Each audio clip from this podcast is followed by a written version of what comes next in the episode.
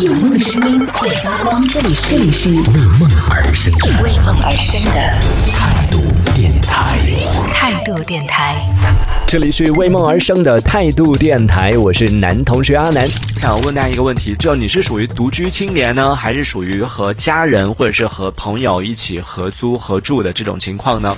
就你是不是一个独居的人呢？就两个问题啊。第一个问题是你自己现在的状态是独居还是非独居？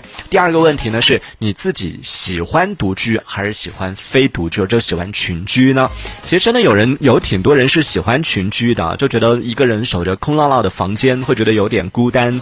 所以在听节目的朋友，欢迎来参与一下我们的互动啊！我们待会儿会来跟大家说一组数据。我们先来看大家对这个话题的一个反馈啊。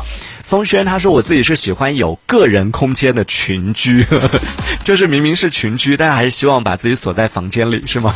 让别人觉得，嗯，这个家里面永远有一个房间里边住着一个神秘的小哥，然后自己躲在那个房间里面，每天都把那个耳朵贴在那个门上听他们在聊什么，他们有没有说我的坏话，感觉好像一个独居老人啊。对，所以你还是喜欢就是和别人住在一起，肯定就就算是群居，也没有没有说是一定要大家住在一个房间，肯定还是要有自己的个人空间了。所以你是倾向于就更喜欢和别人住一起的这种合居的这种情况啊。和大家分享一个数据吧，就是关于九零后独居青年生活真相的这样的一个报告。它里边呢就对九零后的一些独居青年进行了一些分析，进行了一个调查，然后得出了一些结论。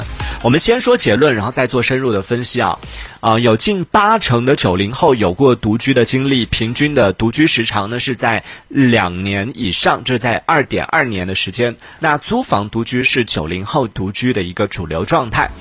也就等于说，像小皮这样买房独居的是属于少数，大多数还是属于啊租房独居的一个状态啊。九零后独居的原因有三个，排名第一的是单身，我不是自愿的；然后排名第二的是享受自由，我就是就算我不是单身，我还是希望就处于独居的这个状态。然后第三个呢，就是异地工作，就是自己可能不住在家里，所以在外工作的话呢，啊就没办法住和爸妈住了，就只能够自己租房住。这个是九零后独居的三大原因。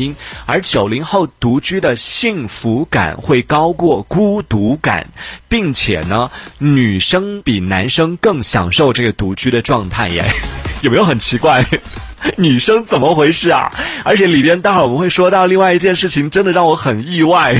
现代独立女性真的是非常的强大啊！有超过六成的单身独居青年呢是渴望脱单，然后有超过七成的九零后独居人人士认为未来独居会是一个趋势，有超过六成的这个独居人士呢，他们是有这个购房的这样的一个意向的，就希望未来还是希望独居，只是说希望未来独居是可以有自己的房子，而不是租的房子来独居。同时呢，有近六成的九零后是期待出现。出租屋恋情，好，这个是我们说到的一些关于独居的一些数据，我们会详细的来剖析一下。啊，要特别说到的，刚刚讲到的这个独居，虽然我们刚刚在节目当中问到大家的，就比如说你和别人合租，虽然是合租，但是每个人是有自己的房间的，这个我们也不算独居了。就是我刚刚问到大家的是说你自己一个人住的这种情况才算独居。但是呢，刚刚我们说到这组数据里边的独居呢，它又是指的是说一种情况是就独身一人生活在一。整套房子当中，这个叫独居，同时也包括和陌生人合租，但是是零沟通式的隐性。独居生活，就你和别人合租，但是你和你合租的那个人，除了每个月交房租的时候，或者说是偶尔见面可能会有一个点头打个招呼以外呢，就不会有太多的和他有太多的这种交集。就像风轩他和他的这个室友会有的那些很亲密的一些行为，可能都不会发生啊啊！如果说是和室友那么亲密的话，我觉得就不算独居了，这个就算合居了。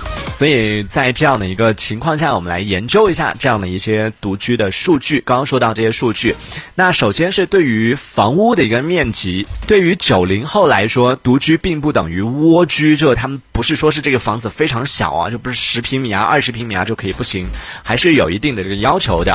对于理想房屋的面积的调查呢，显示有百分之七十八点三一的九零后独居青年认为，理想的居住面积应该是在五十平以上，是五十到八十平是非常理想的一个独居的房子啊。如果是在大城市，比如说北上广深这样的城市，五十到八十平应该是挺挺贵的。就如果是一个人住，而且是那种不和别人合租的情况下，一个人住五十到八十平的房房子的话，可能经济承受能力还是要比较强，才能够达到这样的一个水平啊。而买房和结婚这件事情上也挺有趣的，接受租房结婚和不接受租房结婚这两种人群各占了一半，而在拒绝租房结婚的人群当中呢，缺乏安全感是首要原因。啊，同时呢，在这个接受租房结婚的人群当中，虽然有一半的人是接受租房结婚的，但是在这一半的人当中，又有百分之六十五点九六的人认为可以暂时租房，但是未来还是得买自己的房子的。也就就等于说，其实大部分的人现在独居的大部分的人，他们还是未来会有这个就是要买房的这样的一个打算。但是不同的是，就是观念的一个改变。以前的人会觉得说一定要先买房再结婚，但对于现在很多的一些独居青年来说，他。们的观念慢慢的转变成为了，我们可以先结婚，然后再买房。就买房它也是一个必选项，只是说它已经啊位置进行了一个颠倒。就我不一定一定要有有房之后才结婚，因为对于像刚 刚说到的一线城市北上广深这样的地方，你要先买房又结婚的话，可能 等你买到房子的时候，你都已经对吧？不是那么有那么多的选择性了。所以这个时候呢，大家就选择稍微的让一下步啊，选择先结婚再买房。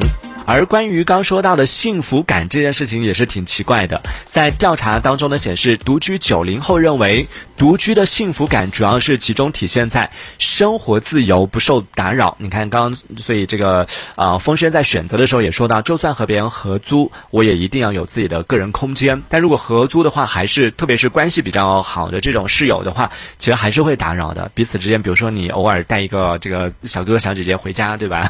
这个时候，咦，对对对。马上这个结束你们的这个会晤之后，可能对方要问谁啊？干嘛的？你们刚干嘛？声音那么大。可能就还是会会受打扰了。然后其次是不需要去照顾别人，或者说配合别人的生活习惯，不需要去顾虑太多别人的感受，所以我就选择独居。啊，第三呢就是有独立的一个比较隐私的一个个人空间，这个是他们需要的。关于在独居的时候大家都在做什么这件事情上，可以先问问大家啊，先不说这一点啊，就独居的时候你一般一个人待着的时候你都会做什么呢？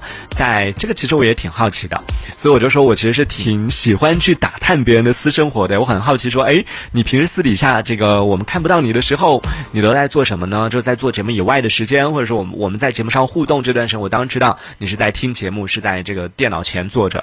那在这个之外的时间，你在家里面都是做什么呢？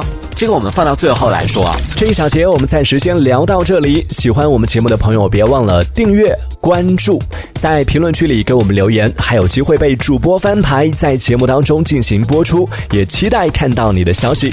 这里是为梦而生的态度电台，我是男同学阿南，我们下次接着聊。